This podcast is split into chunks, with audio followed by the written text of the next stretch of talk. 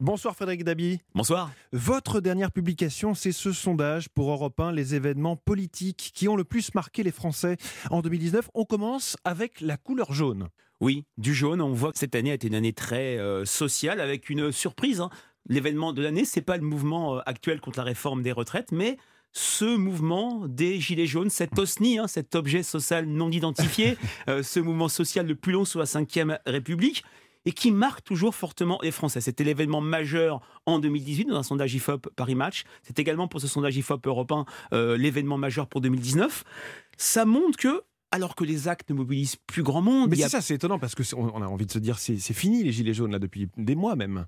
quantitativement, c'est quasiment fini. Il n'y a quasiment plus personne dans les rues le samedi, mais c'est un mouvement qui résonne toujours pour les Français car il est révélateur de leurs angoisses, de leurs craintes. La crainte euh, du déclassement, le pessimisme de projection pour ses enfants, la focalisation sur le pouvoir d'achat, Ouais. avec le travail qui paye mal, le sentiment d'isolement, de relégation avec le départ dans son village, dans sa petite commune, des services euh, publics. On voit que ce mouvement est toujours là dans le tréfonds Hmm. des angoisses et des craintes des Français et il devance un mouvement social dont, dont on parle énormément, qui est, qui est toujours euh, en cours, le mouvement social contre les retraites. Effectivement, et plus d'une personne sur deux interrogée a cité ce mouvement des gilets jaunes euh, alors que la réforme des retraites c'est un peu plus bas euh, dans, dans ce classement. Oui, il y a d'une part 20 points d'écart et puis il y a deux France qui se font face. Au-delà du résultat global, qui parle le plus du mouvement des Gilets jaunes? C'est l'événement de l'année pour les moins de 35 ans, pour les employés ou pour les ouvriers, les salariés du secteur privé et les sympathisants de la gauche de la gauche, France. Insoumise ou du Rassemblement National, alors que le mouvement contre les retraites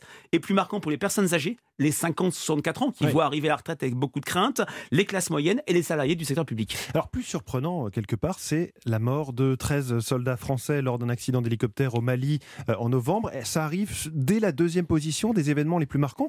Qu'est-ce que ça dit de l'actualité euh, internationale, même si ce sont des soldats français? C'était au Mali. D'une part, ça a énormément ému les Français car c'est un drame. Euh, c'est le- l'incident le plus grave depuis euh, l'attentat tragique des années 80 au Liban euh, du, du Drakkar, où il y avait eu 58 morts, je crois. Et ça.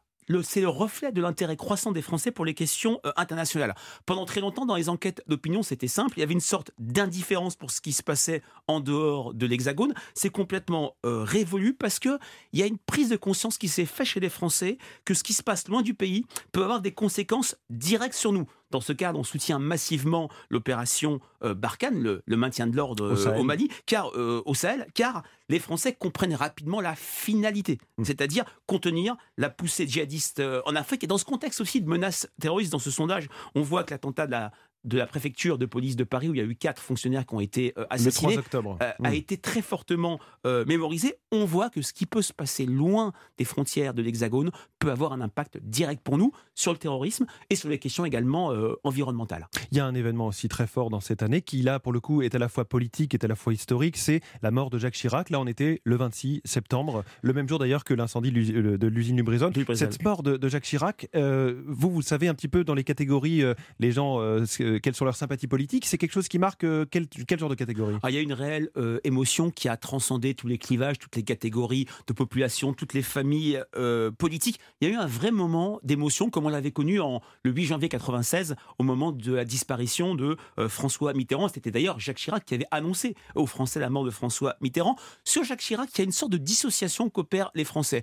Ils sont souvent assez sévères sur le bilan. Il ne faut pas euh, Mm. oublier, en cette période de grève euh, contre la réforme des retraites, il y a une, réforme, une grève très forte en 95, que euh, y a eu un président très rapidement euh, impopulaire dès 95. Mais les Français dissocient le bilan qui peut être euh, contrasté, même s'ils retiennent la sécurité routière, la suppression du service militaire, mais il y a une affection pour l'homme Jacques Chirac qui ressemblait aux Français, Oui. tel qu'il peut se projeter de manière euh, idéale. Il aimait les gens, il était rabelaisien, il aimait euh, la bonne chair, il leur ressemblait, il a su créer ce que j'appelle de la proximité identificatoire. Jacques Chirac, on pouvait aller lui taper dans le dos, et c'est vrai que sa disparition a marqué peut-être la fin d'une époque entre les Français et leur rapport aux hommes et aux femmes politiques. Alors si on continue la liste des événements marquants que vous rapportez dans ce sondage, les élections européennes avec la victoire du Rassemblement national devant la majorité, hein, la République en marche et les écologistes, il y a aussi eu le grand débat national.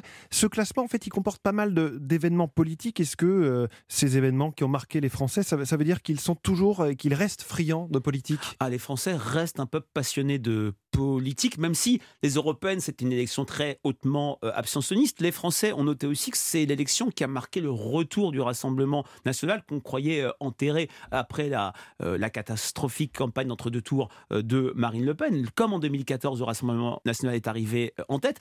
Le grand débat, par contre, la part des personnes qui l'ont cité est relativement faible parce que ça a servi à Emmanuel Macron à reconsolider son socle électoral, mmh. son électorat de 2017 euh, la capacité à capter beaucoup d'électeurs de droite, mais les Français ont vu ça comme un non-événement. Ils n'ont pas vu de choses concrètes sorties euh, du grand débat, et donc ça arrive en fin de hmm. classement. On pourrait le rapprocher d'ailleurs du mouvement des Gilets jaunes, qui lui, on le rappelle, était sur la première marche de, ce classement euh, des événements marquants.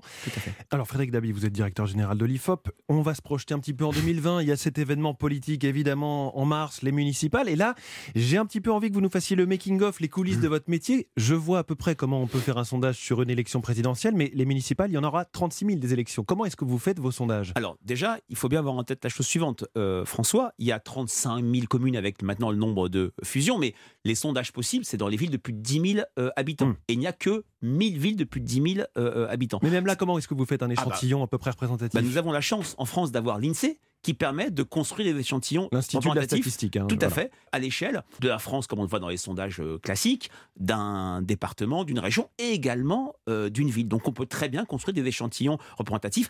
Bien sûr, certaines villes vont être sondées et, si je puis dire, euh, archi-sondées. Paris, Lyon, Marseille. Montpellier et l'île Nantes. Mais c'est vrai qu'il y a aussi de petites villes où la presse de province pourra commander telle ou telle enquête. C'est vrai qu'une élection municipale, à la différence d'une élection présidentielle où il n'y a qu'un échantillon, c'est l'ensemble des Français, on aura un kaléidoscope de petites villes, de grandes villes, où il y aura des enquêtes d'opinion. Et c'est vrai que ce qui est très innovant et ce qui est très inédit pour ce scrutin euh, municipal, c'est deux choses. C'est la fin de la bipolarisation. Il n'y a plus le bloc et l'affrontement gauche-droite. Il y a une multiplication de candidatures et un éclatement de l'offre électorale. Et puis, la République en marche, qui est partie de la majorité présidentielle, n'a quasiment aucun sortant. Donc tout de suite, on peut le dire, on ne pourra pas parler de vote sanction alors que ce parti n'a que très peu de sortants. Eh bien, on suivra ces municipales sur Europe 1, évidemment. Merci Frédéric Dabi, directeur général de l'IFOP. Votre œil euh, chaque samedi soir sur Europe 1. On se retrouve donc la semaine prochaine, ce sera en 2020. Avec plaisir.